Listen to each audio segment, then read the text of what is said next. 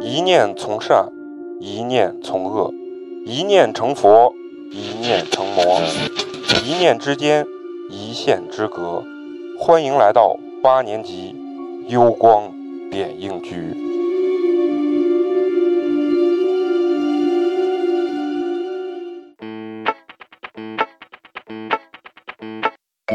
不羁外表，一颗柔软内心。时而狂躁，时而天真，此生某一时、某一刻、某一人，离奇怪诞，怎料都是人生路上的故事。欢迎收听八年级毕业生。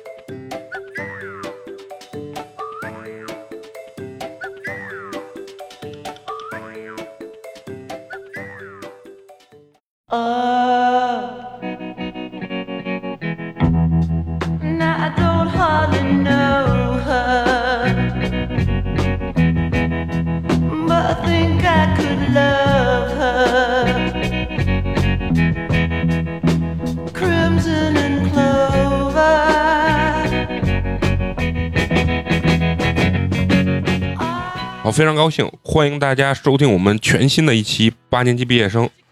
我依旧是最帅气的美工，你们好吗？大家好，我是花花。大家好，我是陈同学。大家好，我是好久不见的小迪。好，非常高兴啊！小迪呢，今天又再一次来呢，跟我们一起录制节目。当然，今天呢是比较特殊啊，就是说小迪来呢，并不是以一个主咖的身份，对主嘉宾的这个身份啊，来给咱们讲这种情感的故事。今天比较特殊，为什么叫来了小迪？最主要的这个原因是什么呢？就是因为我们今天所讲的这个真实案件啊，他的犯罪凶手啊是一个女性，对啊，是一个这么底层的一个妓女的这么一个形象啊。对，所以说呢，是需要我们今天有从女性的这个视角呢，帮我们深层次的分析一下。对啊，因为毕竟这种女性犯罪者呀和男性犯罪理由呀还是不太一样的。嗯，所以说今天呢，我们找来这个小迪，属于那种不管是从生活经历还是情感经历都非常丰富的一个有独特阅历的这么一个女性啊，和我们一起来。听一听，聊一聊本期的这个幽光电影局。其实今天我们要聊的这个案子呢，当时陈同学跟我说的时候，我就看了一下这个影片，嗯。啊，然后它是应该也是一个美国的影片，对对对，好莱坞影片，对好莱坞影片就叫这个女魔头啊，对。名字就叫女魔啊，对，名字就叫女魔头，其实很直接啊。嗯。其实我当时第一眼看我这个影片的时候啊，其实给我一个非常不适的感觉，很不舒服。我当时是边吃饭的时候边看，就这个不适的最大的原因血是腥多吗？不是血腥，就是这个女主角啊，就是这个咱们这个犯罪凶手的这个角色啊，嗯，就是可能她的这种化妆或者她这种打扮，给人一个极强烈的这种不适压抑感。啊，对，压抑感很强。为啥我觉得她压抑感特别强的最大原因是什么？这个女主角的，这个形象啊，嗯我觉得特别像就中国拍的一个影片，就是那个王宝强演的那个树先生，就他啊抽烟的那个状态，Hello 树先啊生，，Hello 树先生嗯那个状态，就就是有点神不唧唧的那种。一是神，二是觉得他总是用那种强悍的外表或者无所谓的这种外表掩饰他内心的那种崩脆弱，崩溃的那种边缘。其实他特别想让他自己的生活或者说是整个周遭的环境变得更好，他想去改变自己，嗯但是可能是他自身的问题，或者整个。社会吧，环境。对他的这种影响吧，就让他觉得无法去变好。影片里面最特别的就是他甩头发，特别像一个男生那种卡，然后把肩膀这样的这样一抖一抖嗯。一甩，然后那种感觉就是他用这种特别粗犷外表的这种感觉啊，给你表现，觉得他内心其实每天都在这种崩溃的边缘上，因为他嗯无力嘛，他无力，嗯。所以就是这么一个形象，刚开始不是说她是个妓女吗？对。他，这么一个形象，他有生生意吗？他是非常非常底层，甚至没有固定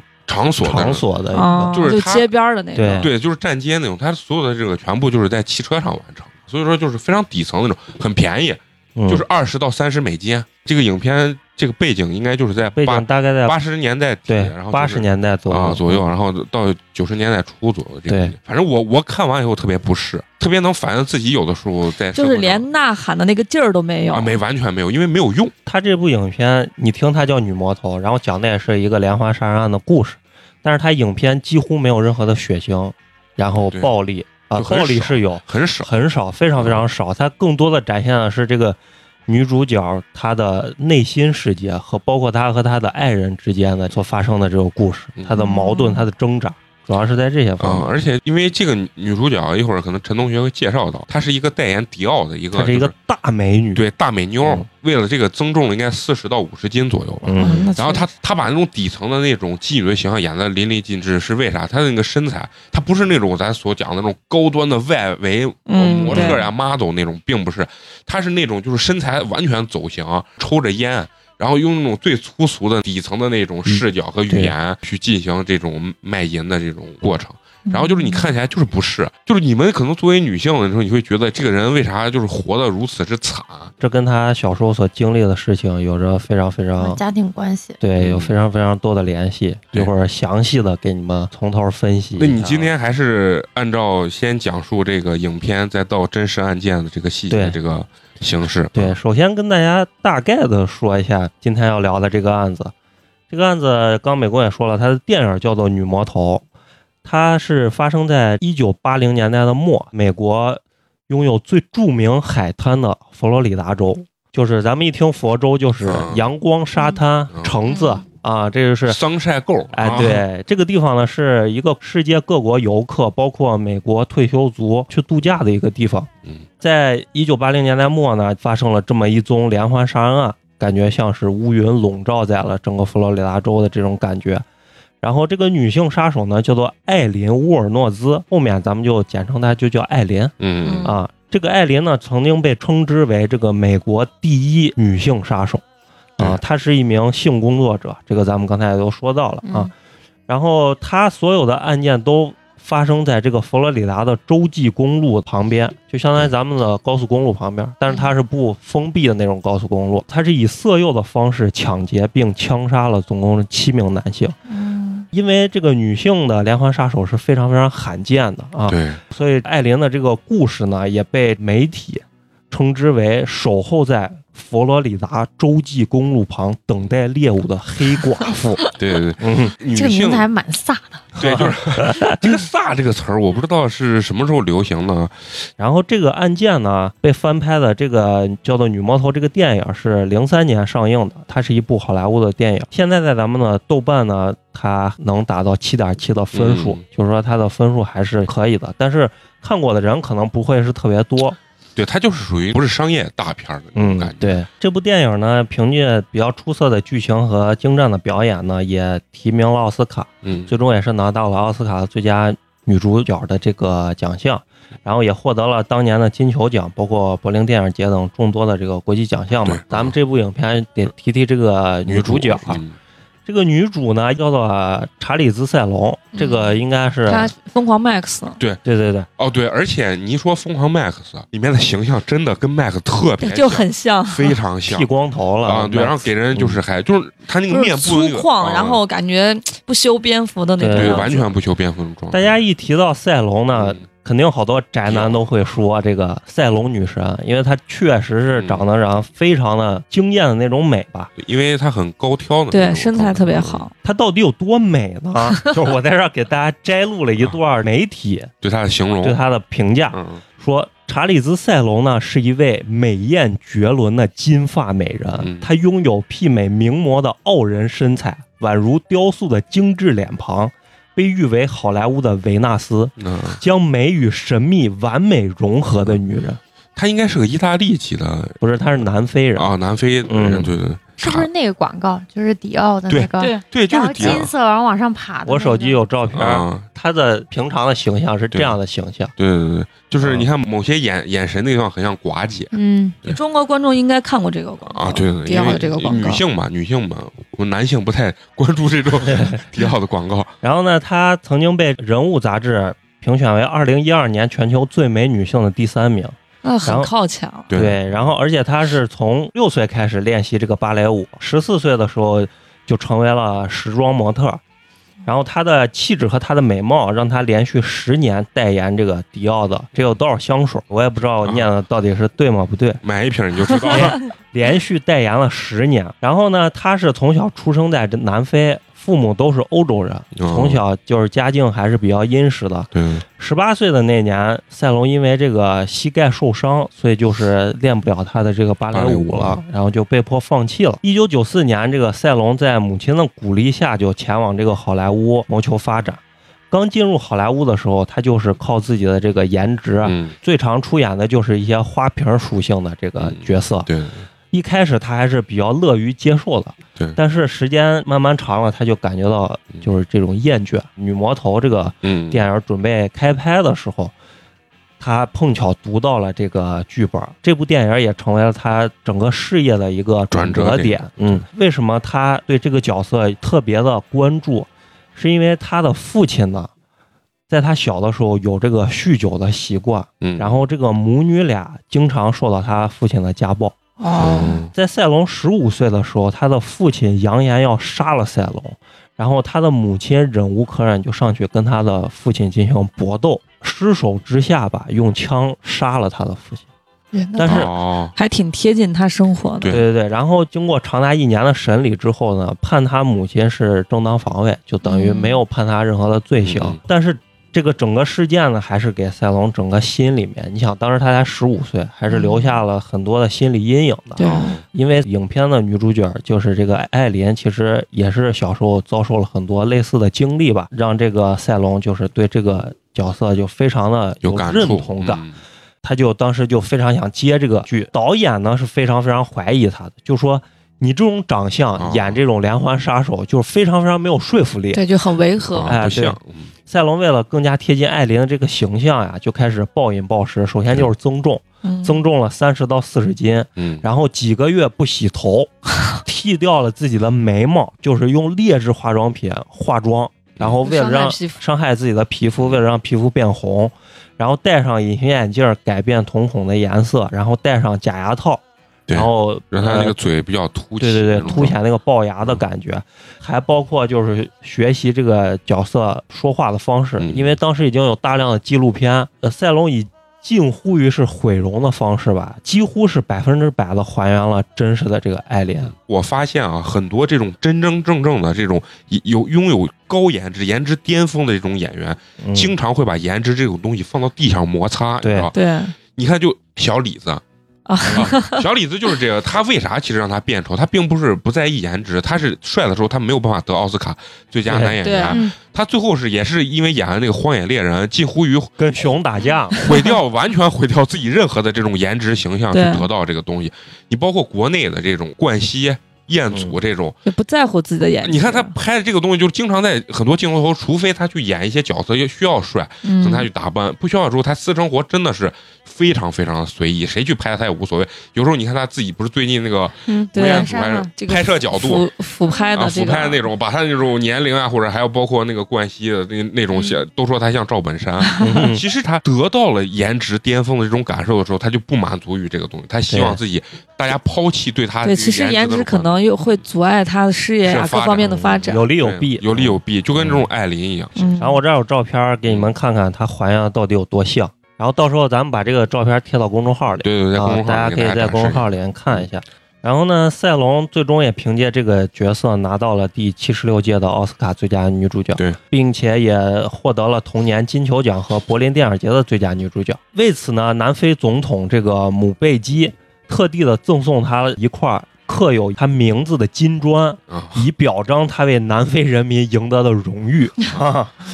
然后从此之后呢，赛隆的演艺生涯就跟开了挂一样，开始接受各种各样的非常非常有挑战的角色。嗯，一五年演了《疯狂的 Max》，就是咱刚才说到了，嗯。就是饰演这个女战士，剃光了头发，然后化着非常非常浓浓艳的妆，然后在这个沙漠里面黄土中进行了为期一百三十天的这种特效拍摄吧。嗯，然后一七年他演了这个《极寒之城》，他演了一个特工，为了达到特工的这个体能和身材，他就是负重训练，在整个训练中摔掉两颗牙，也没有停止训练。再包括一八年，他演了一个叫做《塔利》的电影，然后饰演一个严重的产后抑郁的母亲。在这个电影中，他也是身材大走样。然后他有点儿开始有点幻幻觉了哎，对对对，然后他为了有这种感觉，他每天强迫自己凌晨两点钟起床，然后猛吃各种垃圾食品，然后来达到增重的这个 效果。就是反正是一个非常非常拼的女演员吧。然后呢，咱们再呃翻过来说说《女魔头》这部电影。这个电影呢，它虽然讲的是一个女性的连环杀手，但是它并没有强调这个血腥，也没有强调这种猎奇，就是不像咱们之前聊的杀人回悬忆疑啊悬疑性，感觉。就是为什么抓不着这个人，他到底是怎么杀掉人的对对对？他这个电影并没有走这样的风格。他就很直白的告诉你一个凶手的他一个内心的一个变化吧，我觉得。对对对，嗯其实就是让我们去看到了一个就是有着不堪回首过往的社会边缘的这种小人物是怎么样一步一步为了他所爱的人，还有他所希望重新找到的那种生活的方向，而最终走向毁灭的。对其实最终就是毁灭了自己。对，那咱们还是按咱们油光点亮局的老规矩，咱们还是先从电影开始聊起。嗯我先给大家讲讲这个电影的情节吧。呃，电影的第一幕是一个下雨天，艾琳呢在这个佛罗里达州的洲际高速公路旁的一个立交桥下面，自己一个人静静地坐在这儿，手里握着一把左轮手枪。其实他这个时候就已经想要结束自己的生命了。嗯哦，在死之前呢，他决定花光身上自己最后的五美金再死。对，他想再喝一杯啤酒，于是呢，他就在附近找了一个酒吧，但是他呢没有想到这是一个同性恋酒吧，但是呢他也不在乎这些，他就是只是想喝自己人生最后一杯啤酒。他进去，他就自己一个人坐在这个吧台边上。这个时候呢，有一个学生模样的女孩独自的坐在这个酒吧里，没有朋友的陪伴，也显得非常的格格不入。因为去酒吧，尤其是这种同性恋酒吧，你一定都是有伴儿的啊，一对儿一对儿的。然后呢，这个女孩叫做希尔比，这从影片里看，大概可能就是一个十七八岁的这种高中生的这这种感觉。然后这个女孩呢，还把自己的手摔断，对当时打着石膏的这种一个状态。而且她的打扮也是比较中性的那种。对对对，这个艾琳走向吧台之后呢，就点了一杯最便宜的啤酒。然后这个女孩见艾琳一个人，就想上前跟她搭搭话，想要请这个艾琳喝一杯。艾琳说：“我自己有钱，我不需要你请我。嗯，但是这个女孩呢，还是不愿意放弃，就给这个酒保说：“你给我来一大扎啤酒。”嗯，然后这个艾琳转头就给这个希尔比说：“我可不是同性恋啊，你不你不要想从我这儿得到什么。啊”就是他原话说是：“你不要想着请我喝杯啤酒就能和我上床。”哎啊，，对，女孩呢呃觉得也挺尴尬的，然后就跟他聊一些有的没的嗯来缓解这个尴尬。艾琳喝完自己那一杯啤酒之后，转身就想要离开了。对，这个时候，这个希尔比这个小女孩呢就拉着艾琳问：“你真的这么快就要走了吗？咱们不在这儿聊嗯多聊一会儿了吗？”这个艾琳就非常愤怒，她认为希尔比请她喝酒就是为了跟他上床。对，啊跟他干这些不可描述的事情。希尔比就表现出来一脸受伤的那种感觉，极力解释。哎，对，就说我呢，其实出来喝喝小酒也是为了放松一下，在家里父母管得太严了。就，是想找个人随便聊聊。对对对嗯，然后艾琳呢就觉得挺不好意思的，嗯好像自己是误会这个女孩了，然后就坐下来。嗯心里想着，反正我都准备要死的人了，我干脆就陪女孩再多聊一会儿，对，也无所谓。而且这个女孩当时表现的这种状态，其实我看了啊，就特别像男孩在酒吧搭讪女孩，然后女孩说：“我可不会跟你回家。”他说：“哎，我不是这个意思，知道吧？”其实就是说，就是也在极力掩饰自己。然后呢，两个人呢就越喝越多，也越聊也就越开心。嗯，然后这个艾琳呢对希尔比的这种抵触心理，其实也就慢慢就没有了了。嗯，直到深夜，这个酒吧打烊，酒保把他们赶出去，他们才离开。然后两个人出了酒吧呢，都觉得这是一个非常开心和美妙的夜晚。希尔比就邀请这个艾琳跟自己回家。他这个时候就给艾琳说啊。我其实不是那个意思，你去了什么也不用干 啊，就意思就说是就单纯的睡觉像，套套路一样。确实有一点什么套啊路。。但是呢，艾琳呢也是一个就是没有固定居所的这么一个人，就其实就有点像流浪汉了。对啊，他也没处可去，他就答应了这个希尔比。这个希尔比呢，他是寄宿在父母的朋友家，自己是有一间房子的，而且这个房子是有一个独立的门的，是可以冲着外面的，所以他回家不需要从这个家里的正门进去。艾琳就跟他回家了。然后这个艾琳呢，想着其实他今天的下午本来就要自杀了，他因为是做这种情色交易的嘛，他心里面觉得自己肯定是不会爱上男人了。希尔比对于他来说，好像就像上帝的安排一样，就是在他马上就要决定自己要去死的时候，突然有这么一个人出现在自己的生活当中，让他体验到了那种前所未有的被关怀的那种感觉。有一个人想要去关心他，对，啊不是因为单纯的一种欲望的发泄，对对对对啊对，让本来就打算已经自杀的他，又感觉到了生活还是有那么一点点希望的。对，就是他有一点，就是说我生活活下去，可以为了某一个人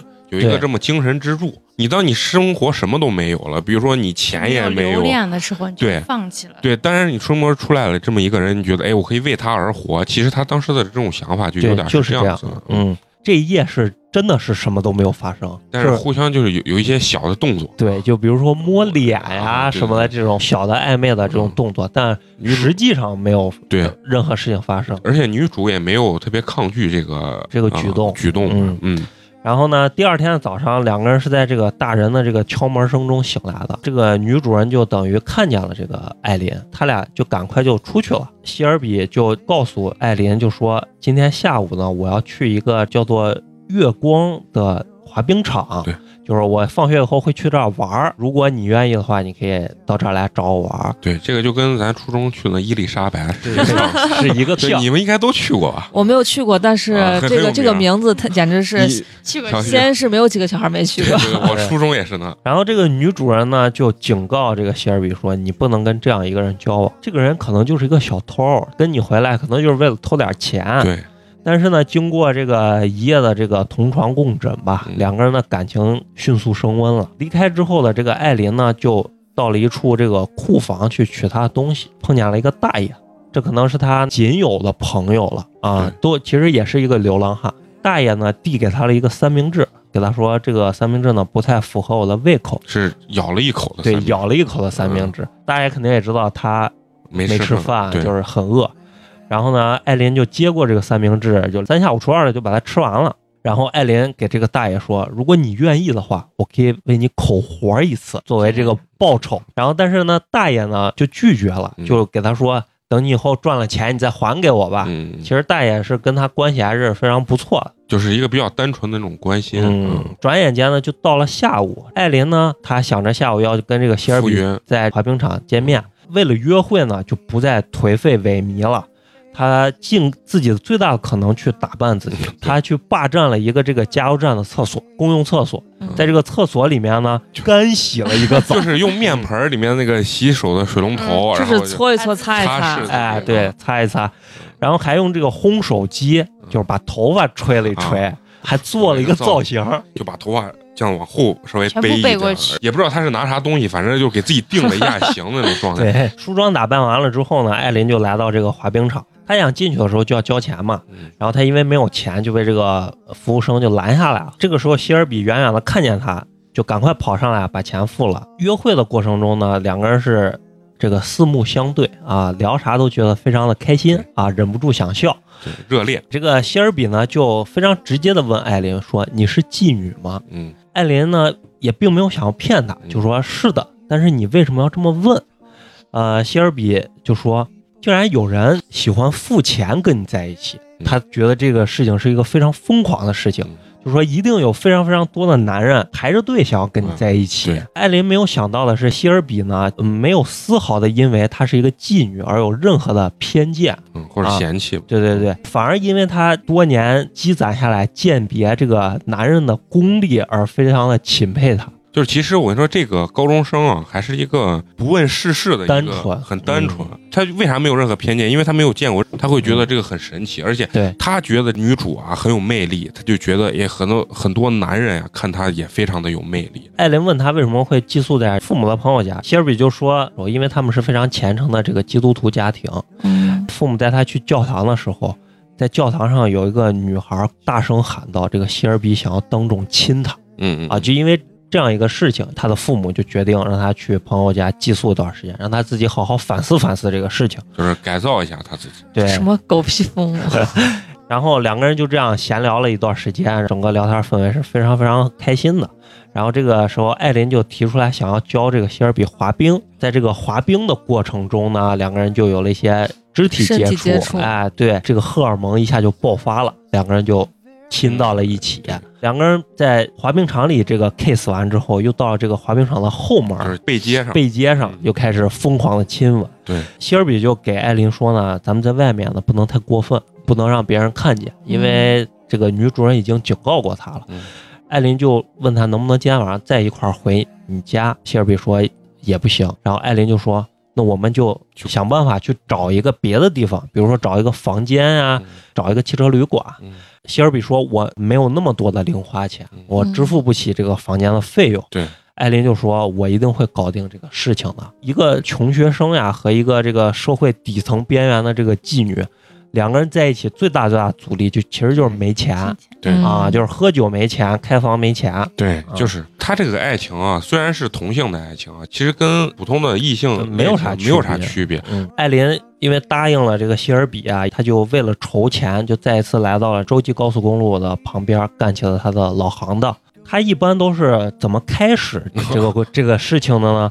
他一般都是先以一个搭车者的身份，就站在就竖个大拇指，哎对对对，站在路边儿。当有人愿意停下来搭他的时候，他一般上车之后会先以自己是单身母亲这样一个人设打开这个话题，嗯给别人看他自己的这个女儿的照片。哎，孩子的照片儿，就说我的孩子现在在外地，嗯。我现在非常非常缺钱，也没有办法陪着我的孩子，我必须现在先挣一挣一点小钱，但应该是这个照片应该不是他女肯定不是他女，啊啊，就一般是以这个理由去打开这个话题，嗯。然后一般就会告诉这个男性，我是一个性从业者，嗯。你愿不愿意怎么怎么样？然后这样呃一天下来呢，也接了几单嗯。啊，挣挣了一点钱，带着他筹的这个钱，他就准备去跟希尔比再次见面了。嗯但是呢，他在路上走的时候，还有一个人停下了车。他这个时候看了看表，这个时间已经非常非常接近这个约会的时间了，可能也就剩四十分钟了。他决定再干一票，嗯，就是再挣一点钱，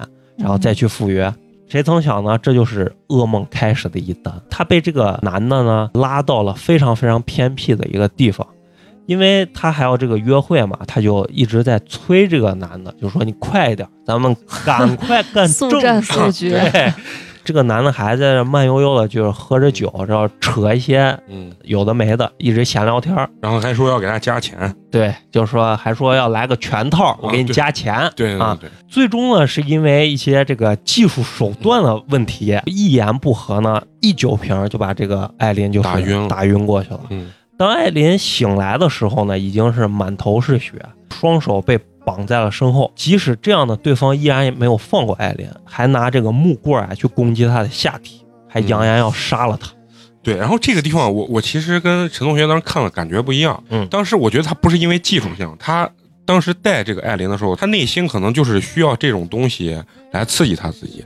嗯他前面提了一些要求或者啥，他故意是激怒了这个艾琳，然啊，后让艾琳跟他吵架，然后之后他就是借由一瓶子把他闷倒之后，把他绑起来，然后用一个比较变态或者说暴力的手段来满足他自己的就另外这种需求。欲望。对，可能开始可能就心怀不轨，然后呢，他不光是拿这个木棍去攻击艾琳，他还拿清洁剂倒在了艾琳的伤口上，嗯就是他不是打的满头是血嗯吗？啊，听着就疼，对对他就是反正是相当变态，我觉得。嗯就是折磨你。对对对，然后这个艾琳痛苦难耐，疯狂的挣扎。你想那个消毒水嗯倒在伤口上，在一使劲儿之后呢，就挣脱了双手上这个绳子，对，顺手从包里拿起了自己的左轮手枪，几枪下去就把这个男的就干掉了，干掉了。这个人呢是艾琳杀掉的第一个人，但是比较可怕的是，艾琳并没有任何的惊慌。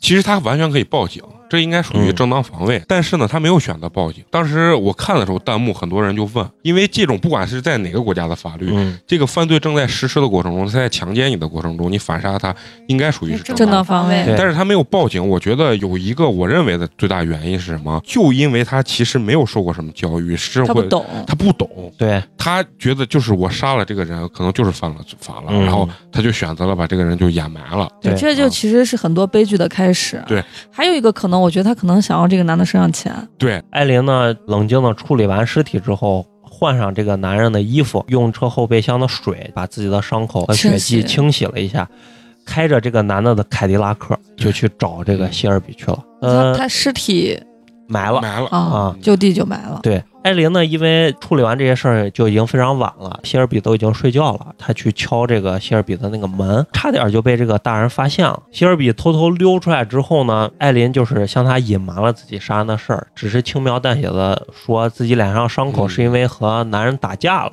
嗯所以才来晚了。他这个时候就劝希尔比跟自己走，嗯就是说我现在有钱了，对也有车了，嗯咱们就可以去逍遥了。对，找一家那个什么汽车旅馆然，后可以开派对了。对对对，希尔比说：“我父母也马上要叫我回家了，我现在不能跟你走。”可是呢，这个艾琳就是苦苦的劝说吧，说这可能是人生中唯一的一次机会了。对因为对他来说，他杀人了，他觉得这可能是我最后最后一次跟你在一起的机会了。嗯他给希尔比说：“你只要给我一个星期的时间，咱们在外面住一个星期，一个星期之后我就开车把你送回家。”在这个苦苦的哀求之下呢，希尔比最终还是跟艾琳走了，直接穿着睡衣就穿着睡衣就走了，开着这个受害人的车，然后用受害人的钱就付了一间汽车旅馆的这个租金。两个人就过了一段不愁吃住的日子。希尔比呢，也因为艾琳的一句“我养你”，最终跟他父亲吵了架，然后也去这个寄宿家庭收拾了自己所有的行李，最终是搬在了一起。两个人真真正正的是生活在了一起。这段时间是非常非常美好啊，两人每天都是相拥而眠、情深意浓的这种感觉。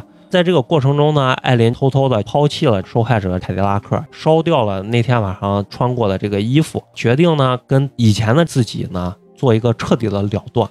她想要通过正常的生活去供养希尔比。嗯。就是要改变自己，对对对，啊。她想找一份正经特别的工作。对，可是这个想法非常的丰满，但是现实呢却疯狂的啪啪打脸。因为他文化程度可以忽略吧，然后工作经验呢也几乎是没有，他甚至想要去找一份律师事务所的工作。当秘书，哎，对，可想这是非常非常艰难的一件事情了。在这个四处找工作这个碰壁的过程中，他甚至卑微到坦白了自己以前是一个妓女的这个事实，想要博得一点同同情情，哎，祈求能获得一份工作。对，可是收获了除了一圈白眼之外呢，根本就没有人重视他。嗯种种的这种鄙视呢，让艾琳这个怨气冲天吧。然后在回家的过程中呢，他走在这个马路边，但是遇到了一个警察。艾琳以为是他干的事情被警察发现了，警察来抓他。但是呢，没想到只是遇见了一个以前抓过他的一个警察，想要免费来一发。对，这个警察想要免费对，应该是他以前是啥被抓的时候，他通过这种性贿赂的方式，然后其实应该是小罪，然后这个警察就把他放了，然后这个警察呢这回就见到他之后呢，又觉得哎可以再占便宜，再占一次便宜，对。啊，就是这种，跟警察完事儿之后呢，他就在警察的车上拿了一份报纸，报纸上写的是他杀的这个人呢叫做马洛里，这个马洛里失踪了非常非常多天，但是没有任何的线索。放心了，然后受了一天委屈的艾琳回到这个汽车旅馆之后呢，希尔比呢不但不理解他所遭受的这些低落的心情，还疯狂的指责艾琳说：“我想要去旅游，我想要开 party，对我想要逛街，可是我现在连吃都快吃不饱，这不是我心中憧憬的爱情的样子。”他甚至对着艾琳大喊大叫道：“说你为什么不出去继续卖淫呢？嗯你为什么不去挣钱呢？嗯，你就这么喜欢看着我挨饿吗？”对。然后就是你这分明就是在利用我，他就这么跟艾琳说。其实你我看到这儿的时候，其实我觉得是啥？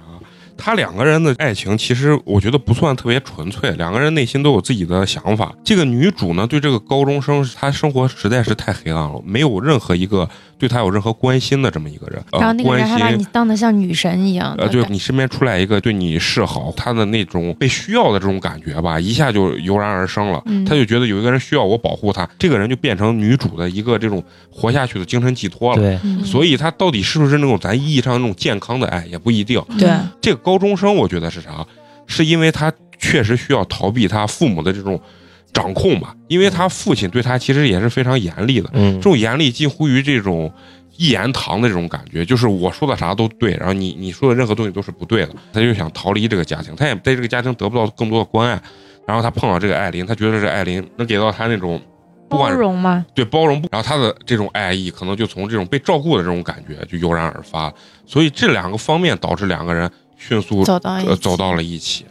但是呢，这种小女生其实这跟呃异性恋是一样，嗯。这个小女生呢，在这个过程中，她因为她没有经历过外面这种社会的黑暗啊，或者说残酷，嗯她就觉得爱情是他想象中那种样子。很美好理对对想。对对对，他因为他以前在家庭其实吃穿他其实是不愁的，嗯，所以可能出来住了可能半个月一个月的时候，他突然发现，不是他想象的样子。对，跟他想的完全不一样。出来跟你在一块儿的时候，居然会为了一个吃的东西而犯愁。然后这个艾琳呢，心里藏着杀人的秘密和后怕，然后出门又受到了各种各样的冷眼，还被嗯这个羞辱。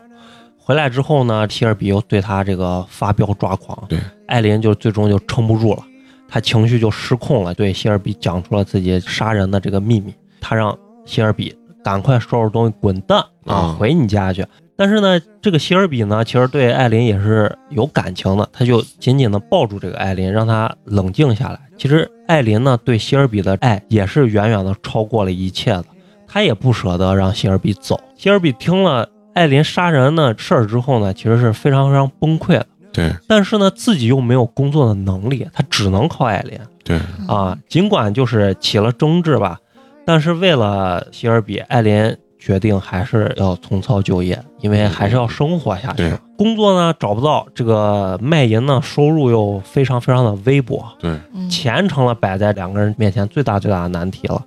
艾琳就想，钱真的那么难搞吗？他就决定再次走上这个高速公路，拦到了一辆车。这个人呢提出了要在过程中让艾琳叫自己爸爸。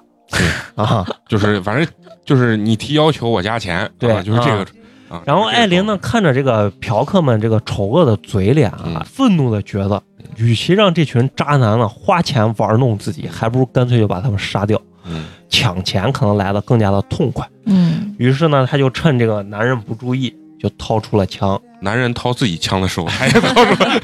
他也掏出了枪，对。啊，几枪下去，这个男人就倒在了血泊当中。事后呢，艾琳依然是非常平静的抽了一根烟啊，嗯。处理完尸体呢，就开着受害者的车，再次回到了汽车旅馆，把抢来的钱一把撒向了希尔比。嗯。希尔比呢是既高兴啊又疑虑，这个嗯。钱和车到底是从哪儿来的？对，他隔着这个浴室就问艾琳，艾琳骗他说这个车是借朋友的，他们马上就要离开这个汽车旅馆了，因为这个地方的住宿条件实在是太差了。边说呢，边冷静的洗掉自己身上这个血液。其实享受那个把钱撒到这个女二这个脸就让你。无忧了，你以后就不要其实就跟男的一样对，就跟男的一模一样，满足了自己被需要的他这种就是精神上的一种嗯满足。对，就是那种保护了自己的女人，就是这种嗯感觉，就这种感觉。艾琳和希尔比呢，用着抢来的这个钱呀，就租了一个带院子的小房子，还和这个希尔比下起了馆子，可以说是又过了一段这个无忧无虑的生活。对嗯可是生活还是要继续下去，钱总有花完的这一天嘛。他本以为自己可以这样铁石心肠的下去，毫不留情的一枪一枪的杀光这些嫖客，杀光这些嫖客，嗯直到他遇见了一个既内向又温柔的胖子，对，这样一个嫖客。嗯，艾琳用语言挑逗着胖子，但是这个胖子呢，非常羞涩的看着艾琳，只是把这个钱包摆在了艾琳的面前。嗯，就是我没有特别多的经验，哎，对，啊该怎么办我也不知道，啊然后要多少钱呢，我也不知道，啊就把钱包放那儿让他随便拿。让他自己拿。然后呢，艾琳本以为天下的嫖客呀都是恶棍，都是败类，没有想到竟然还遇见了这样一个人。艾琳呢心又软了，嗯主动了帮胖子撸了一发，之后就 拿了十美元就把他放走了。对，就是没有起杀心。对，但是出来了呢，就不能空手而归嘛。他又回到这个高速公路旁，有了钱之后呢，希尔比其实并没有得到满足。艾琳呢是把希尔比当做自己的全世界的，但是希尔比并不是这样的。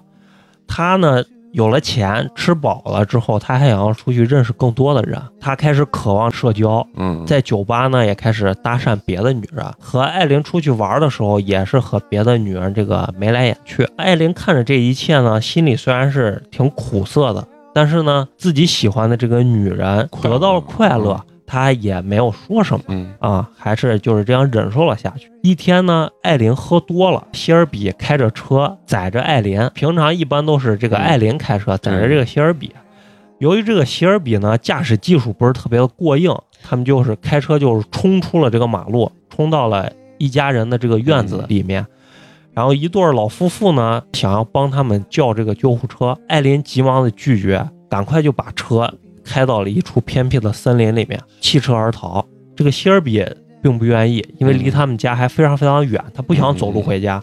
无奈之下，艾琳只好说出了这个车是他杀人抢来的这样的一个事实。对嗯两个人就此就落荒而逃。回到家里面呢，希尔比就质问这个艾琳说：“你怎么能这样做呢？警察一定会抓到我们的。”艾琳就让这个希尔比小点声音，他就拿出了他剪下来的这些报纸给希尔比看。至今为止，所有失踪的人都是没有任何的线索。对，哦警方没有任何的证据。对对对，他说警察是找不到我们的。嗯，希尔比再次问他说：“你怎么能干出这样的事儿呢？我以为只有一个，嗯就是我以为只有第一个。”嗯嗯艾琳说：“你知道了，为了生活，你不懂我的生活，但是我懂你对的。我尽了我自己最大的努力，希望你可以一直活在一个人都是好的，是有礼貌的，是讲道理的这样的一个世界里。然后希尔比却说呢，我们可以做不一样的人，但是你不能去杀人杀人。虽然这些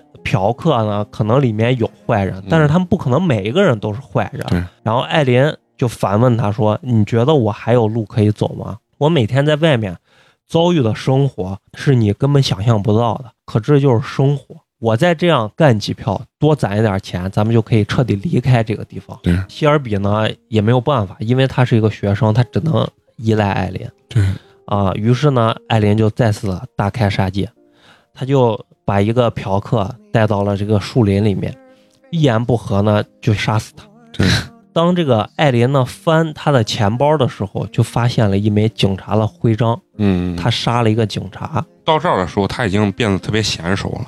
之前还有些紧张，他把这个嫖客骗下来，就说是在应该叫树林里树林里面，嗯铺了一张毯子，然后说意思就是在这个地方比较宽敞。但其实我觉得他是害怕为了防止血溅溅溅到车上，嗯因为他想用这辆车。对，看到这个警察徽章之后，他非常非常的惊慌失措，没有拿这个警察的任何东西，也没有开警察这辆车，他就赶快跑回了家。他回家之后就给希尔比说：“咱们马上就得搬家。”可是他们有一大堆的行李，又没有车，在美国那种地方，你没有自己的车是很难走的。嗯寸步然后难行。啊、然后希尔比呢又不愿意坐公交车，让艾琳一定要去找一辆车回来。对，与此同时呢，遇害的警察呢很快就就被发现了。嗯警方掌握了一定线索之后呢，就给艾琳和希尔比画了画像。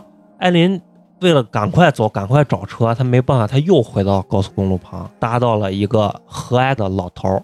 嗯嗯，看见艾琳这么晚还在路上晃悠呢，就让艾琳上了车。艾琳还是那老一套，就是说嗯我的孩子什么什么不在这块儿对，咱们来一下。挣点小钱。哎，然后这个老头儿呢说：“别这样，呃，我看你这样呢，一定是发生了什么事儿，就是你可以去我家里面借住一晚上。我妻子呢是一个非常非常善良的人，她一定非常高兴让你在这儿借宿一晚呢。”艾琳一听，这是一个好人啊嗯，杀意就顿消了嗯，他就给老头说：“你先靠边，让我下来。”老头呢觉得这前不着村后不着店的，我把你放下来，我也不放心。两个人就为此就争执了几句。艾琳的枪呢就从他的包里掉了出来，然后老头看见这个枪之后就吓了一跳。嗯，可是美国他又不禁枪，其实也不是什么特特别严严严重的事情。然后老头儿呢又把枪还给了艾琳，可是艾琳害怕这个事情暴露对，嗯啊，害怕老头儿报警，他就逼迫老头儿把车开到了一个非常非常隐蔽和荒凉的地方。用枪指着老头儿，老头儿就说：“你大可以不必这样，我的钱、我的车都可以给你。”但是呢，艾琳还是觉得这事情一定会暴露对，会败露的。她觉得自己是没有选择的。对，在极度的纠结和痛苦之中，艾琳还是把他杀掉。开枪杀掉那个。其实我我觉得他这几个案子啊，影片里演的艾琳是一个这个心态是个递进的过程。为啥最后嗯成为女魔头？最大的原因是她刚开始他还会给自己的心里找一个由头吧，他们那种恶魔，我杀他们心里不会有那么强的负罪感。但到后面之后啊，他杀人已经没有太多理由，就是为了钱。就是他嗯前一个警察，其实警察最后他拿出枪指着警察的时候，警察其实也说了同样话：你不必要杀掉我，嗯，你想要车要钱，我都可以给你。其实警察也不算是特别坏的那种人，对啊，因为你不能说就是干嫖客这个就是坏人。，嗯，但是在警察掏车钥匙的一瞬间，可能这个动作比较害怕，然后我那个艾琳就开枪把他射杀了。嗯然后直到后面这个老头本来对他非常友善，要帮助他，只是因为他觉得这个事情可能会败露，对，最后就就把他就枪杀了。其实杀人的这个过程是越来越残忍，或者说越来越没有理由吧，就是所以最终变成咱们所谓的这个女魔头了。然后呢，艾琳就开着这个老头的车回到了他们租的那个房子。希尔比告诉艾琳说，一切都已经暴露了，咱们的画像已经出现在了电视上，一切都完了。艾琳就赶快把希尔比送到了汽车站，就让他回他自己的家嗯啊就。给他买了一张票，对，艾琳呢其实是非常非常痛苦的，而且是泣不成声。她告诉希尔比说：“也许是我错了，我弄糟了一切，但是呢，没有人可以帮我，我自己可能都原谅不了我自己。但是呢，我希望呢，你还能回到我的身边，因为呢，你已经是我在这个世界上唯一的慰藉了。”嗯，艾琳呢也把自己身上的最后一笔钱给了这个希尔比对，，让他抢过来的这些钱，对对对，让他在路上呢能有饭吃、嗯啊。希尔比走了之后呢，艾琳就来到这个河边，把这个枪扔到了这个河里面。他又回到了电影第一幕的那个高速公路的那个桥下面，嗯坐在那儿思考自己到底该怎么办。他晚上呢来到酒吧，对，喝酒。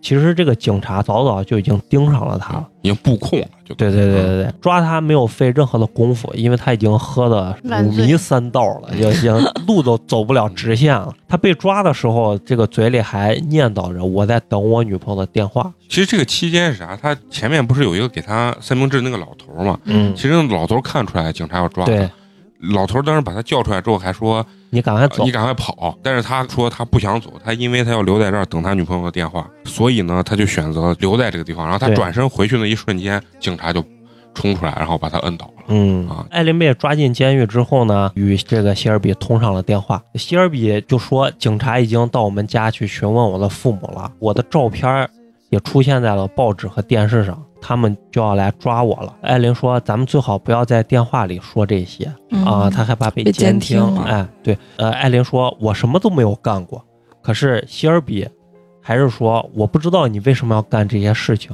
嗯，我只想要一个平凡快乐的生活。艾琳就说：“因为我爱你，我不想失去你，我全心全意就是想为了你，我绝对不会让你受苦的。就算警察去找你，我也会说这所有的事情都是我一个人干的。”让艾琳没曾想到的是，其实这一切都是警察给艾琳设下的圈套就是啊！他套他的话，对，其实警察已经希尔比是联合起来，对，警察已经去了希尔比的家里。电影的镜头就是开始是一个特写打在希尔比的脸上，嗯他在打电话跟艾琳在对话，然后在说这一番话的时候，这个镜头慢慢的往后旁边拉，都是人，旁边都是警察，就是警察都像都出来。香港电影里面那种什么大转盘啊啊，那种监听的那种。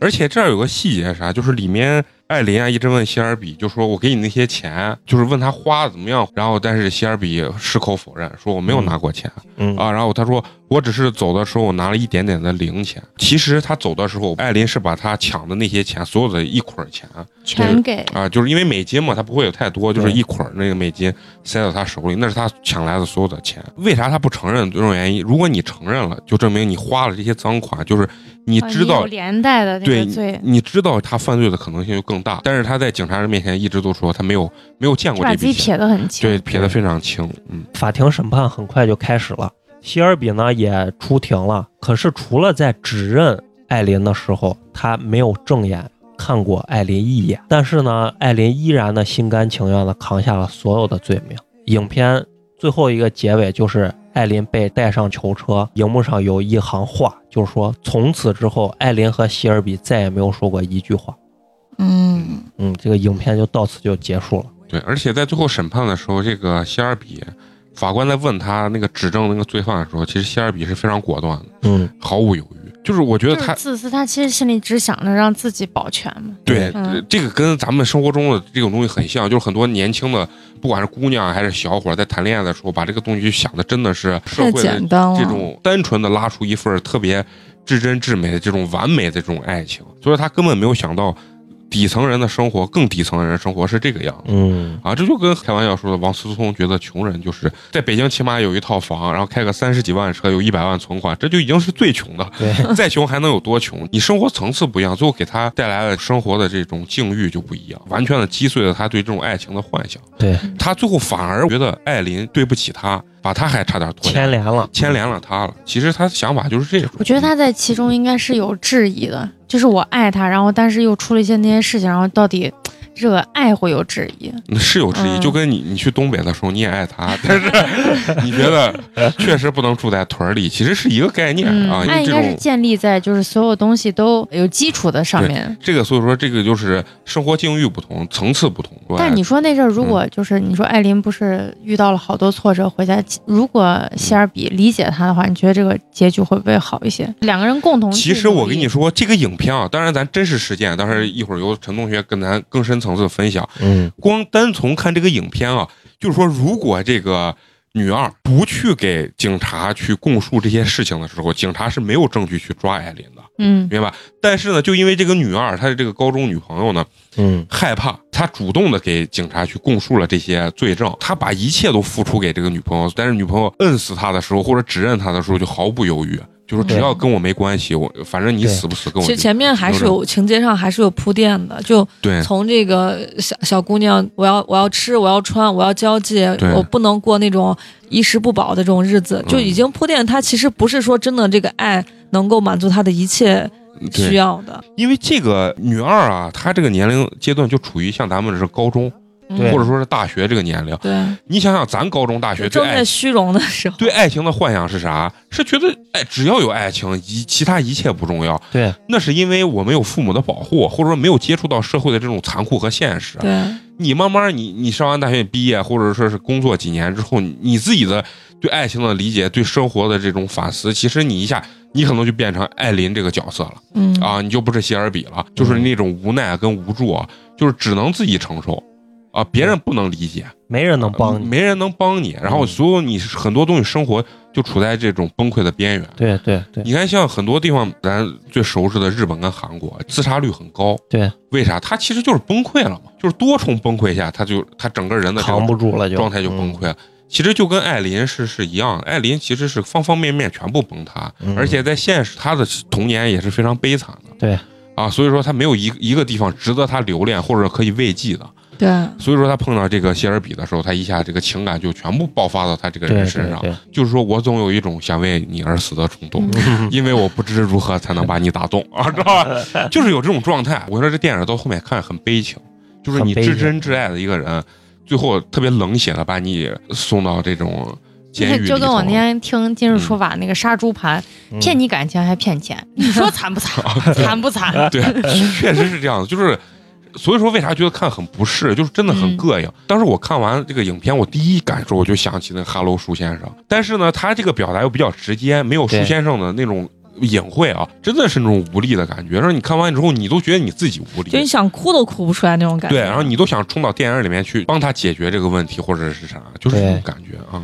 那咱接下来就再讲讲真实世界中到底是一个什么样的情况。咱们刚才电影主要是聊他的后半生，咱们现实中主要说说他的前半生。电影主要是讲了一些他碰见了他这个女友之后之后的一些嗯事情。对对对，其实很少有杀人狂是天生，大部分的连环杀手呢，其实背后都是有比较这个心酸的过往的啊。，或者不为人知的这种秘密，当人其实被逼入绝境的时候，很多时候人只能以这种黑化来保护自己。这个艾琳呢，是一九五六年二月二十九日出生的，她这个年龄其实应该是跟咱们父母可能比咱们父母还要略大一点。对，她是出生在这个美国密西根州的特洛伊，他的父亲呢叫做皮特曼，十六岁的时候跟他的母亲戴安娜结的婚。当时结婚的时候，他妈年龄只有十四岁，两个人都是非常小的年龄就结婚了。肯定是从经济到教育背景都不是什么很好的一个家庭状况。对对对。然后艾琳呢有一个哥哥，他的哥哥是出生在这个一九五五年的，呃，他的哥哥比他大大概两岁。这个在艾琳父母结婚不到两年的时候，也就是说在艾琳出生前的两个月，这个他的母亲戴安娜就跟他的父亲提出了离婚。嗯，艾琳呢从未见过自己的父亲，是因为什么呢？这个他的父亲在艾琳出生的时候就被判了终身监禁。他的父亲这个皮特曼是一个恋童癖，嗯，这俩跟詹姆斯呢很像。啊，因为这个绑架并强奸了一个七岁的幼女，被判了这个终身监禁。然后在服刑的期间就上吊自杀了哦，啊。估计在里头也过不了好日子。嗯，对，然后这个她的母亲戴安娜呢，和丈夫比起来，虽然没犯罪吧，但是也好不到哪儿去。身为单身妈妈这样一个角色呀、戴安娜其实活的是非常非常潇洒的，对根本不管就是艾琳和她哥哥两个人是如何的这个哭闹，她都从来不管，总是自己一个人在睡大觉，要么就是出门逛街。啊，就是这么一个生活状态，就是不管自己的孩子，其实年龄非常小。你想，十四岁结婚，十五岁生了他哥，哦，十六岁就生了艾琳，你想他才十六岁啊，这简直就是个小孩儿生的小孩儿。对。然后艾琳四岁那年呢，这个戴安娜就出门逛街，就再也没有回家啊，就抛弃了她自己的孩子，也是跑了就能。就跑了。嗯，她把两个孩子留给了自己的父母，就是孩子的姥姥和姥爷，嗯他们就开始照顾自己的外孙和外孙女。嗯可是不曾想呀，这个姥爷老李也不是啥好东西。嗯 早年好东西也不会让自己女儿那么早就结婚。哎，对，早年间呢，他就猥亵过自己的亲生女儿戴安娜，啊垃啊圾！就是艾琳她妈。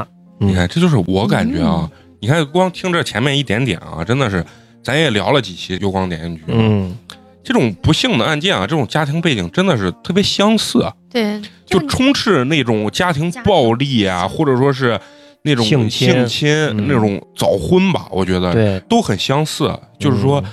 都是一个非常畸形的这种家庭状态。对对对。嗯，据这个姥姥布里塔说，把基斯和艾琳，基斯就是艾琳的哥哥，嗯。这个接过来之后呢，他这个酗酒的老爷就强吻过艾琳啊，啊、也对他进行过猥亵和殴打。老李的脾气是非常非常暴躁的，每当这个艾琳犯错的时候，老李就会强迫艾琳把裤子脱掉，然后拽过来一根皮带，猛抽艾琳裸露的屁股和双腿。然后除了这个猥亵和暴力殴打之外呢，老李最爱干的就是这个精神虐待。有一次，这个老李看见艾琳扔掉了一块没吃完的烤土豆，就强迫他从垃圾桶里捡出来，再逼他吃下去。嗯然后呢，艾琳收养了一只小猫，这个流浪的小猫，这个老李竭力反对，还逼这个艾琳看着自己把猫淹死的这个整个的过程哦，啊。这个家庭就非常的，变态，就有点妈的精神都不正，有点传承的这种变态，真的是啊，从他妈的姥姥姥爷嗯到他妈的爸爸妈妈，怎么都他妈样不正常。养成一个对正常的嗯那个接下来的后代？然后在这个艾琳九岁之前呢，他一直叫老李爸爸，他以为啊自己和这个亲生母亲戴安娜是这个姐妹的关系哦啊，他不知道是这个戴安娜生了他。对，啊，然后直到有一次和同学争吵的时候，这个同学才说出了真相。这个强烈的自尊心呢，使他无地自容，从此呢自暴自弃，这个打架呀、逃学呀，跟这个街头小流氓厮混就成了家常便饭了。啊，就他不知道自己的身世。然后十一岁的时候，艾琳就开始在树林里和其他同龄的男生发生这种性关系。嗯十一岁的时候十一岁，对，十一岁。最多的一次呢，他同时跟六个男生，甚至更多的人发生这种性关系，嗯并且呢，他还跟自己的亲哥哥基斯也发生过性关系。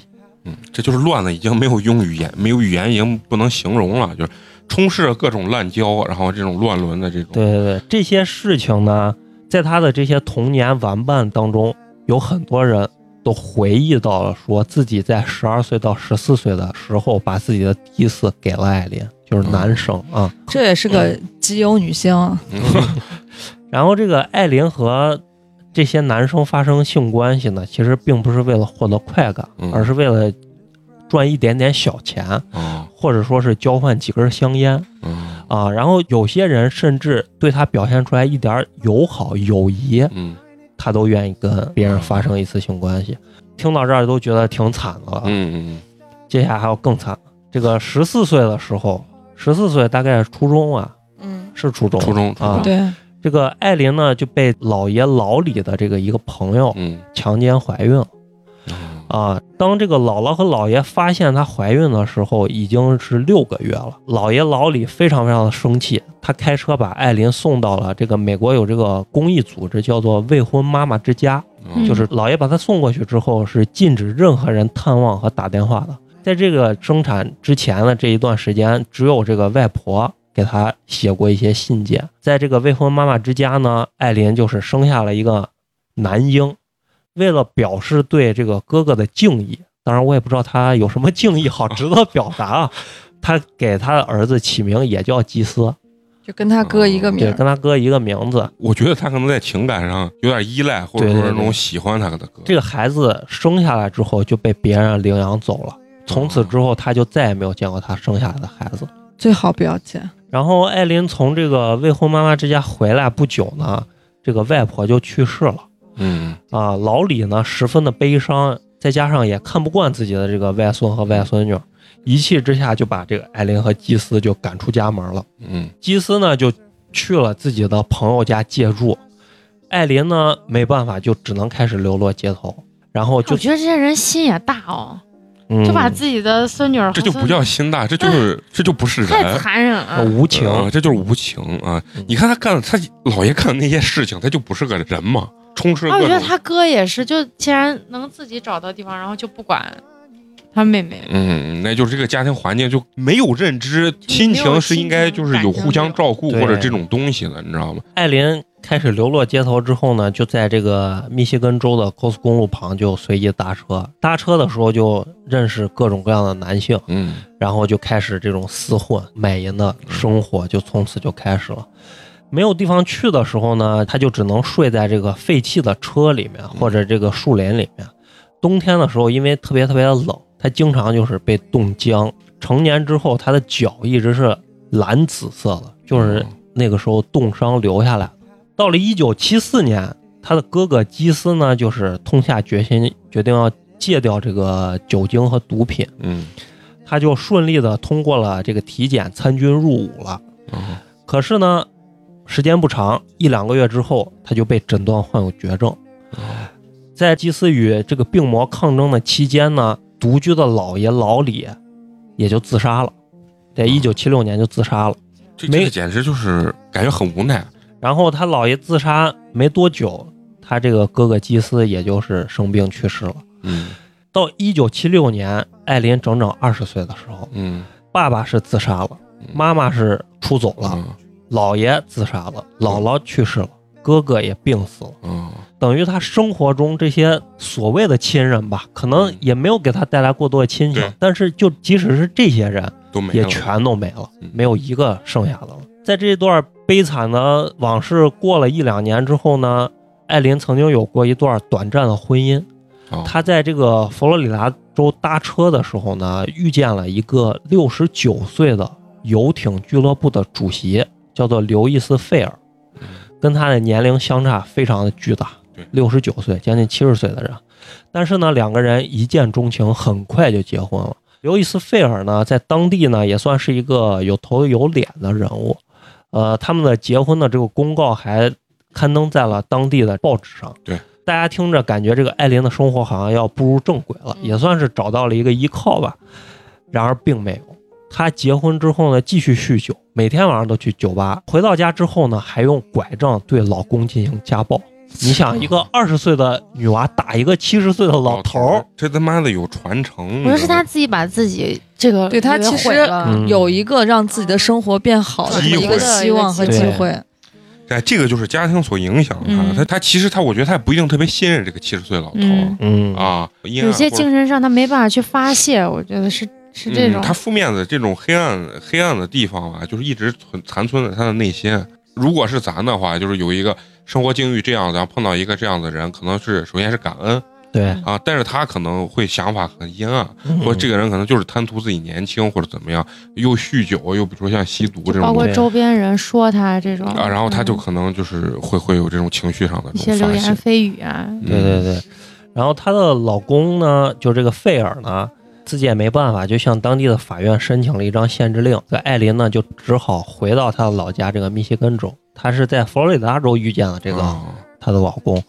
回到密歇根之后的艾琳呢，就继续酗酒，嗯然后在这期间又因为殴打了一名这个酒保被抓了起来。这个事情呢，就让她的老公这个刘易斯·费尔呢，就正式的提出了离婚。从他俩结婚到离婚，仅仅只用了五周时间，一个 一个多月。就他连装都没装，对结婚当天就殴打啊，酗酒殴打，打完以后五周以后打了别人，然后终于离婚了。离婚了。嗯，同年呢，艾琳又因为酒后驾车被罚了一百多美元，她其实是非常难以承受这个罚款的。嗯但是呢，当时他哥哥这个基斯去世的时候，是给艾琳有留下一万块钱的这个保险赔偿金的。啊他就利用这个赔偿金去支付他的罚款，其余的钱呢，又在两个月之内购买了奢侈品，包括一辆新车，啊，就把这些钱就全部就花掉。这辆新车呢，不久之后也就被他撞坏了 啊。就是酒驾。你是不是觉得有一种死有余辜，罪有应得的感觉？嗯，该我说这都是该看电影还会同情他，嗯但到听到他的真实的经历，就觉得，哎，这男就是活活把自己给毁了。对我觉得是家庭毁了他，然后但是呢，他的个体来讲的话，其实他所干的这些事情并不值得被同情同情嗯啊。但是我们所同情的是，希望不要有更多的这种人受到这种家庭的环境他。可以根据就是自己成长之后可以去改变他因为我之前也看过类似于这种，不是，那是对，我觉得是啥？咱像咱这正常人的想法，嗯。是因为你受到过教育，有一个良好的家庭的一个氛围，嗯。你对这种东西是有认知的。我觉得他所受到的这家庭环境，他根本不会认知到人生是需要我去做出什么改变，啊或者说是他去控制自己去做出什么改变。你就像他跟那个就是那个很有钱的老头结婚了，其实他能够得到一个很好的生活，对，但他根本就不知道自己自己如何才能把这个更好的生活过好，他不知道，而不是说他不想要。就像比如说你从小。没有人跟你说过一句话，你长大你肯定是个哑巴，你不会说话，嗯。对吧？嗯。他所见到没有见到过正常家庭，嗯，对，他爸爸妈妈、爷爷奶奶全是不是滥交、性侵、殴打。他就像花花刚说的，他一结婚，他本来有机会，但是他脑海中但他不知道婚姻是什么样，对他怎么样去经营他的对生活。啊都不说经营，他都没办法做一个正常的人。对。他觉得他以为所有的女性都是这个样，他觉得喝酒滥交就是他正常的生生活。对，而且打老头都是正常的，对，而且他打老头有一个点是啥啊？他有一种让我感觉有一种先发制人的感觉，因为他对男性都觉得都是滥交、暴力、吸对我。我先起来，我先打他，嗯，然后让我有一个强悍的这个东西去保护自己。嗯，其实他就不敢去欺负我，对，殊不知这个老头可能可能就是一个有头有脸的人物，他并不会滥交或者说是家庭暴力，但是他脑海中没有这个概念，他觉得男性都是这个样。嗯，啊，嗯这个可能也是他嗯有很大的很重要的一个点。嗯，嗯。所以说幸运的人一生都在为童年治愈，而不幸的人一生都在治愈童年。对，随后的生活中呢，艾琳各种各样的小麻烦也不断。一九八一年的时候呢，艾琳因为持枪抢劫一家便利店，偷了三十五美元和两包香烟，嗯被捕。因为这件事情呢，她八二年被判入狱，在监狱里待了一年。一九八三年的时候出狱。一九八四年呢，他又因为试图在一家银行伪造支票而被捕。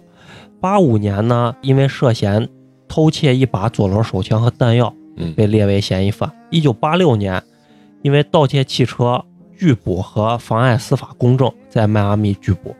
同年呢，又因为一名男性同伴指控他在车里面拔枪并索要两百美元，嗯，又被抓了。就是他这基本上一辈子有半辈子都在监狱里度，他犯这些事情，他就是没办法，嗯他，他不可能，他不可能工作对，啊，就是工作不可能，这辈子都不可能工作 啊，就是这种状态，真的是这种状态，他没有办法工作，嗯，他只能靠这种小偷小摸、盗窃的这种东西去维持生活。呃维持生活。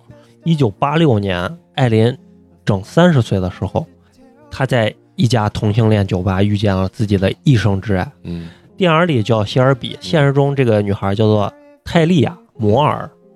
呃，与电影里略有不同的是，电影里描写的她是大概是一个十六七岁、十七八岁这样一个学生。高中生，对，在现实中呢，她的年龄是二十四岁，嗯，就是比电影里要略大一些，就成年了。嗯，嗯成年了。艾琳呢，一下就爱上了这个姑娘。泰利亚和艾琳一样，都是没有工作的，也是居无定所的。当极度缺钱的时候，泰利亚会到汽车旅馆去当几天服务员，嗯挣一点小钱。艾琳呢，也是一如既往，天天酗酒。哪天缺钱了，哪天就去搭顺风车，在卖淫的过程中，在伺机的偷走车主的一些财物，啊有的时候能偷上二十美元，嗯多的时候能偷两百甚至三百美元。嗯偷来钱之后呢，两个人就足不出户，喝酒，干一些不可描述的事情。嗯清洁工每次打扫房间的时候，都能看到这种堆积如山的空酒瓶。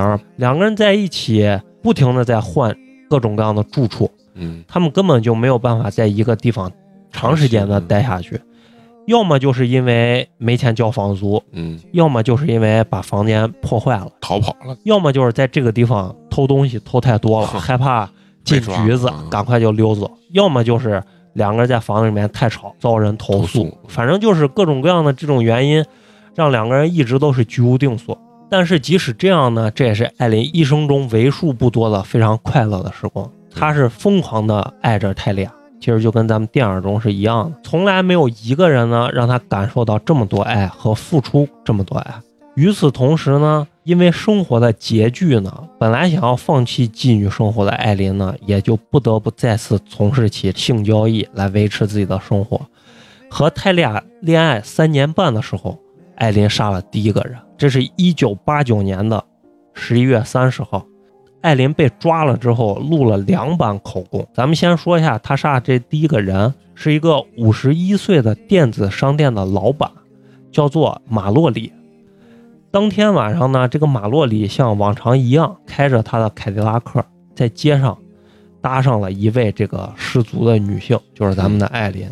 谈好了价钱，就把艾琳呢拉到了一片小树林里。但是没曾想到，几十分钟之后，他就变成了一具死尸。他身中了总共四枪，艾琳迅速的搜刮了他的钱包、证件，找到了一条毯子和一堆硬纸板，把尸体盖好之后，就开着他的凯迪拉克就走了。他把车开到了一处荒地，穿上了马洛里的衣服。当时车里面还有一些马洛里电子商店的产品，他是留了下来。然后就把车开回汽车旅馆了。咱们再来说一下这个马洛里，他是一个什么样的人啊？一九五七年，十九岁的马洛里在入伍前一天的晚上，控制不住自己的性欲，偷偷潜入一所房子里，试图强奸这个房子的女主人，但是遭到了急剧的反抗，没有能够成功。马洛里在法庭上承认自己呢是一个性瘾症的患者，控制不住自己对女性的这个欲望。出狱之后呢，他当然就也没办法当兵了，嗯就开了一家这个电子商店，当了一个小老板。因为这个酗酒成性呀，服务态度出奇的恶劣，收到了无数客户的投诉。同时呢，他的性瘾还是难以控制，嗯常年就是招妓，然后出没于各种各样的色情场所，包括站街女之类的这种也是来者不拒。嗯而且越玩越下道。他有的时候会招很多名的妓女，哦包括脱衣舞的这种表演者来自己的家里面。多人运动，对，因为这种恶习呢，马洛里这一生呀，总共结过五次婚，嗯就是不停地在结婚、离婚、嗯结婚、离婚。所以说呢，艾琳杀死的这第一个人呀，嗯是一个强奸未遂的。算是一个，也是一个比较垃圾。啊，对对对，艾琳在被抓了之后，针对这个马洛里这一起案件啊，他总共是录了两版口供。第一版的大概情况是，一九八九年的十一月三十号的晚上，他在这个高速公路旁上了马洛里的凯迪拉克，两个人呢相处非常愉快。马洛里一边喝着伏特加，一边抽着大麻，嗯呃，和艾琳聊天期间呢，他问艾琳要不要也要来一点儿，嗯艾琳拒绝了他。这个艾琳跟马洛里说自己呢是一名性从业者，问马洛里能不能帮他赚点钱嗯。两个人商量好价格之后呢，艾琳就开始脱衣服嗯。但是呢，马洛里不愿意脱衣服，只是解开了自己裤子的拉链儿。艾琳觉得这样是一种非常伤人的行为，就指责这个马洛里。嗯马洛里呢也冲着艾琳大吼大叫的，就说：“去你妈的！我现在就要逼逼你！”啊，自带两个鼻音。嗯艾琳呢说：“咱俩呢不只是发生关系，你得先付钱。嗯接下来两个人呢就开始这个争吵，嗯艾琳就跳出了车，赤裸的站在这个车外，想要把自己的包拿走。嗯，不料呢，马洛里一把就拉住了他的包，不让他走。这一举动呢，让艾琳觉得马洛里只是想发生关系，但是不想付钱。啊他认为这就算强奸。啊他一把把包夺过来之后呢，就掏出了自己的手枪，嗯对着马洛里就是一枪。嗯马洛里中了一枪，并没有直接死掉，在下车晃晃悠悠的准备逃命的过程中，艾琳又从他的背后给了一枪，嗯然后又走到他的面前，给他胸口又补了两枪，总共是四枪。还有一版口供呢，大体都差不多，主要的差别是差在了这个马洛里的这个行为上。嗯呃，第二版艾琳说的是，一开始艾琳是不想跟马洛里发生关系的，但是马洛里急眼了，就对艾琳说：“你要是不乖乖听话，你的下场就会跟其他的妓女、荡妇是一样的，我会先杀了你，然后再强奸你。”然后马洛里就拿出了绳子。把艾琳的双手绑在了方向盘上，从后面强奸了艾琳。其实电影参照的就是第二版，这个马洛里实际是强奸攻击他，然后并且强奸了他这一把。因为这个马洛里有这种入室强奸的历史，对，其实很多人都是愿意相信艾琳是一个受害者的，她是真的被这个马洛里强奸了。但是呢，不管真相到底是怎么样的，这次的这个杀戮呀，就彻底的改变了这个艾琳。嗯在杀死马洛里的一周之后，十二月六号，艾琳呢冒用泰利亚前室友的身份，在当地的一家这个典当铺，把当时马洛里车上的相机还有雷达探测仪去当，啊换了三十美元。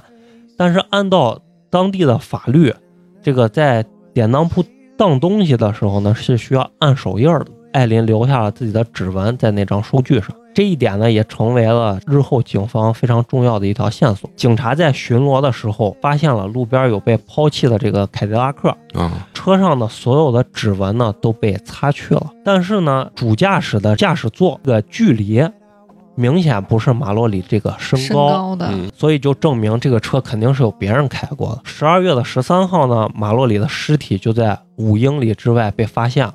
接下来呢，到了一九九零年的六月一号，艾琳就开始了她第二次的杀戮。身中六枪的四十三岁花园建筑工人斯皮尔斯的尸体也是在佛罗里达十九号公路的路边被发现了。呃，六月六号，身中八枪的四十岁业余牛仔卡斯卡登被发现的时候是被电热毯包裹着，发现的时候这个尸体已经严重腐烂了。曾经有目击证人看到艾琳驾驶过这个卡斯卡登的车，车嗯而且呢还在典当铺当了一把这个卡斯卡登的枪啊啊。然后第三名受害者呢是六十五岁的退休商船船员，嗯叫做西姆斯。西姆斯离开佛罗里达州，准备前往这个阿肯色的时候，自此就消失了。啊一九九零年的七月，他的车呢在佛罗里达州被人发现了，说明他从来就没有出过佛罗里达州。嗯有人呢看到泰利亚和艾琳抛弃了西姆斯的这辆车，并且呢在车的门上发现了艾琳的掌纹嗯啊。可是这个西姆斯的尸体呢，至今都没有被找到。嗯一九九零年的七月三十一号，这个五十岁的香肠销售员伯勒斯也失踪了。八月四号，他的尸体呢，也在佛罗里达州十九号公路旁的一片树林中被发现。等于他作案就没有离开这个附近，对，都是在都是在这个公附近。路上所所犯的。我觉得应该挺能引起警方注意的，为啥那么多人？因为他在那个洲际公路上相当于是过路人，美国他们有规定，路上不准有探头，这个其实是非常重要的。你看，我跟你说，其实咱现在看了很多美国新闻，美国的警察的每年的死亡率要比中国的高得多得多，因为美国警察所处的那个那个危险度，其因为他们人人可以持枪，就对，很多人可以持枪。是人人持枪，二是很多像那种大麻这种东西，很多东西是合法化的。所以说，其实美国警察风险是极高的而且在那个年代嘛，啊，而且那个年代更嗯技术手段跟现在比，肯定错得很远。对其实你听咱所讲到现在，这个艾琳呢，她其实作案手段并不高明，而且你想想，地广人稀，啊大家其实也就你不容易首先得找到。报案，才会警察去处理这个事情。如果没没人报案，那咋处理嘛？嗯嗯嗯，然后这个第六名的受害者是一个五十六岁的美军退役少校，嗯，他也是一名前警察局局长，就是那个警察对，对应那个电影里，叫做汉弗莱斯。一九九零年的九月十二号，他的尸体呢也是在佛罗里达的一个县被发现了，他总共身中六枪。然后第七名受害者呢是一个六十二岁的卡车司机，叫做安东尼奥，他的尸体呢也是在佛罗里达的一个县的一个偏僻的伐木公路的附近被发现，身中了四枪。他基本就是应该都是一个多月把钱花完了，这就是两到三两到三个月哦就杀一个人，就杀他一共是我看那个资料是杀了七个人，对，七个人。一共是杀了七个人。尸体没找到。他跟之前所讲的那些连环杀人还不一样，嗯有些人是他不是因为经济的原因，他就嗯尤其就是快感，快感满足自己，嗯所以说他可能是定期犯案对啊，这个就是完全是纯是为了钱，其实他的谋划程度是非常低的，对，他是就是随机性杀人的次数是非常高的，他这种相当于从这个一九八九年的十一月三十号杀掉马洛里，再到一九九零年的十月十七号杀掉安东尼奥，总共就不到一年的时间。警察把这些所有的案件串在一起，总共发现了几个共同点：一个就是所有的受害者都是中年男性；第二个呢，全部身中的是这个点二二毫米口径的枪杀；第三点呢，就是所有的受害者全部是在开车的途中失踪的。嗯，然后最终尸体都是被抛在了路边。公路旁。嗯，然后第四点呢是受害者的车都是座位往前调了，与原车主的身高和体型都不太相符。嗯然后第五点就是所有的受害者的财物都丢失了。嗯所以说这个杀人一定是跟钱有关系的。警方其实最终抓他的证据也不是特别多，嗯一个就是他典当了这个马洛里的相机，还有这个雷达探测仪留下的那个指纹，再一个就是有目击者看见他从那个西姆斯的车上逃跑啊，还有一个就是这个西姆斯的车上有艾琳的这个掌印。嗯其实主要的证据只有这么一点点，其实定罪还是比较的难的。一九九零年的秋天呢，艾琳和泰利亚的这个感情呢也出现了严重的裂痕。当警方公布了两个人的画像的时候，嗯两个人吓得赶紧就分道扬镳了。嗯一九九一年的一月八号，就跟电影里面描述的一样，在一家酒吧里，警察没费什么功夫的就把艾琳抓了。啊啊，因为当时已经喝的是五迷三道的嗯。随后呢，警察又在这个宾夕法尼亚州抓到了泰利亚。在艾琳还没有开始接受审问之前，警方就已经跟泰利亚谈好了免责的条款，只要他能证明自己没有参与谋杀，嗯并且帮助警方定罪艾琳，他就可以免除牢狱之灾。就是咱香港电视所看的污点证人嗯，啊，然后呢，在警方的这个监听之下呢，泰利亚给艾琳打了无数次的这个探视电话。嗯他对艾琳就说，警察已经开始调查他了，还不停的这个盘问他的家人，嗯让他感到非常非常的害怕。然后艾琳也对他承诺说：“放心吧，我不会让你有任何事情的。你知道我可以为你去死的。那这跟电影里演的是一样”，嗯，一年以后呢，就到了一九九二年，艾琳呢，因为谋杀这个马洛里而在法庭受审。在泰利亚证词的帮助之下呢，艾琳被判谋杀了嗯马洛里。在宣判的时候，艾琳的精神科医生证实她极度不稳定，嗯被判患有这种边缘性的人格障碍和反社会的人格障碍。但是即使是这样，嗯法庭依然判处艾琳死刑。嗯然后，一九九二年的三月份呢，艾琳又因为其他三名受害者在法庭上受审，艾琳呢没有对谋杀他们提出任何异议，就相当于直接认罪了。嗯，他说呢，我想向你们坦白，这个马洛里呢，确实像我告诉你们的那样，他暴力的强奸了我，嗯。但是呢，其他人并没有嗯，他们只是刚刚开始。啊 啊。艾琳呢，又为此又获得了三个死刑，到到现在呢，他一共是获得了四个死刑。然后，一九九二年的六月，艾琳因为谋杀卡斯卡登也是当庭认罪。一九九二年的十一月，他获得了第五个死刑。一九九三年呢，最后一个他杀害的安东尼奥，他也因为这个事情受审，然后再次被判处了死刑。唯独没有被判处死刑的是西姆斯，就是尸体没有被找到的那个人。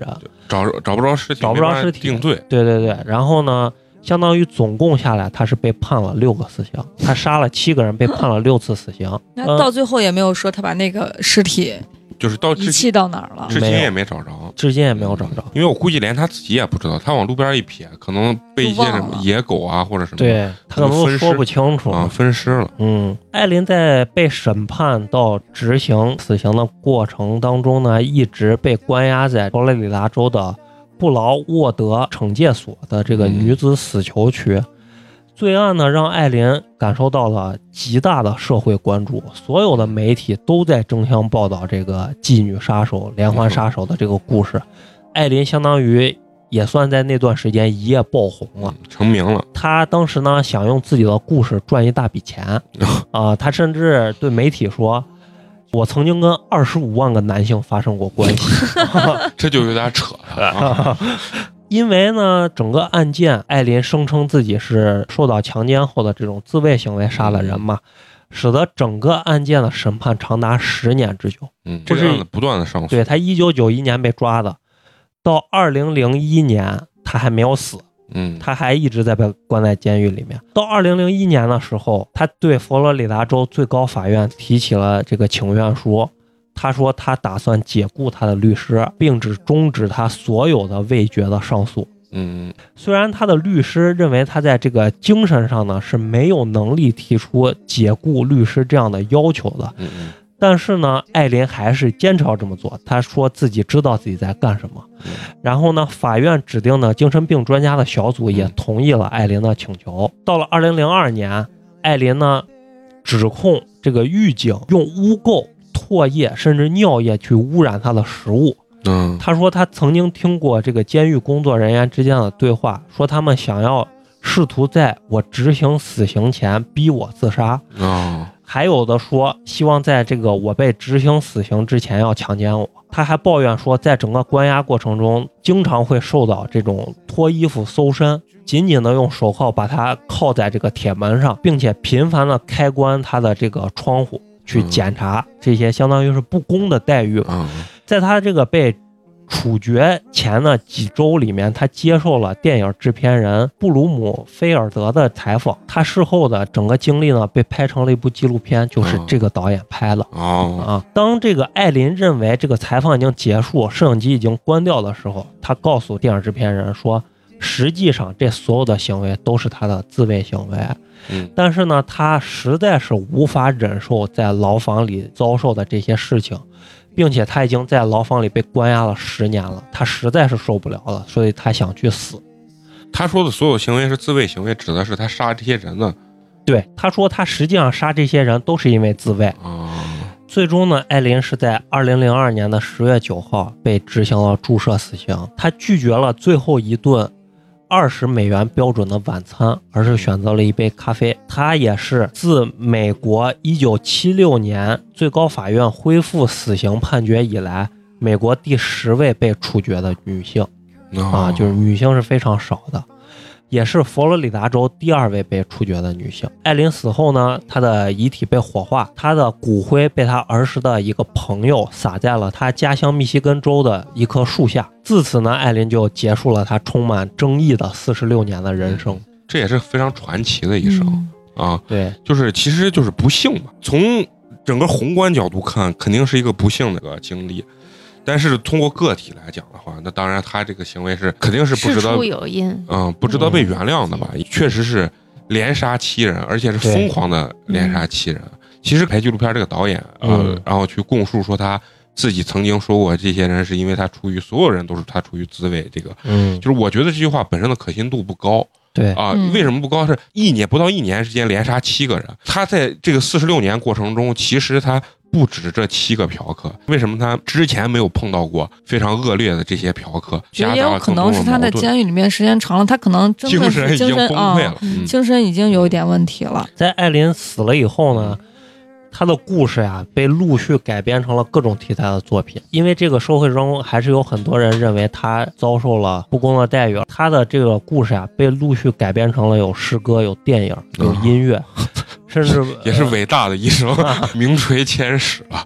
哎，说到底，其实艾琳这个人呀，她从小的这种经历啊，还是很值得我们去对，就他反思的。其实是一个带着浓浓重悲剧色彩的这么一个人物形象。对对，连环杀手，除了那种激情犯罪啊，基本上他的家庭都很相似的不幸，而且只有一个比一个更不幸 嗯啊。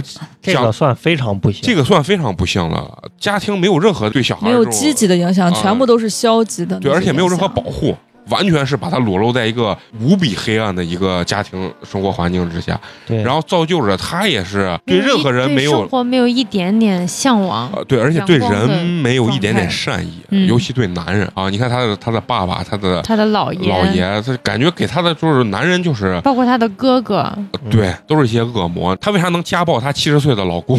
对这个跟他所受的这个影响，他对男性的不信任是有极大的这种关系。一个人的原生家庭还是嗯非常非常重要的。嗯，对，其实你看，咱现在讲的这几个，所有的都是原生家庭有问题。如果咱们再聊，哎，我就特别想咱们可以走一走国内的一些案件，听了很多国外的这种案件啊。其实他的一些抓捕呀、审判呀，包括他的经历背景，跟我们小时候所熟知的这个国内的一些案件啊，其实差距还还是挺大的。我我之前就特别想说，咱们要要不要聊一聊咱们很小的时候西安的那个枪响了那个？对对，我就准备那个呢，就是我觉得这个会给人一个很不同的一种感觉。嗯，对，我是见过有一次，我小上小学的时候，在我们小学门口抓捕一个偷电动车的一这个人呢，是骑了一个电动摩托车，突然一堆便衣冲上来，第一下就是用脚直接往脑袋上踹，直接一脚就踹倒就，现在要把你制服了，用一秒钟到两秒钟的时间就直接就把你让你丧失行动力啊、了。对，丧失行行动力，然后上来手铐咔直接一弄，然后直接塞到警车里就就就带走。就是说，其实抓捕的那个过程中是相当之暴力的。所以说，我也在准备这个董雷啊，幺二幺，幺二幺枪杀弹最有名是什么？撒一个勾背儿啊，撒两个咋就是、嗯血砖啊血砖就是这，嗯，嗯所以说这种感觉是不一样的。那咱们今天的幽光点映局就到此告一段落嗯啊，然后也希望呢各位能多多关注我们，然后关注我们的这个公众微信号八年级毕业生。进去之后呢，我们有这个呃粉丝群，粉丝群可以加入到我们的听众交流群里面啊，和我们各位主播呀，还有我们各位的听众啊进行更好的交流。再次感谢你们的长期支持。嗯，那这期就这样，咱们下期接着聊，拜拜拜。拜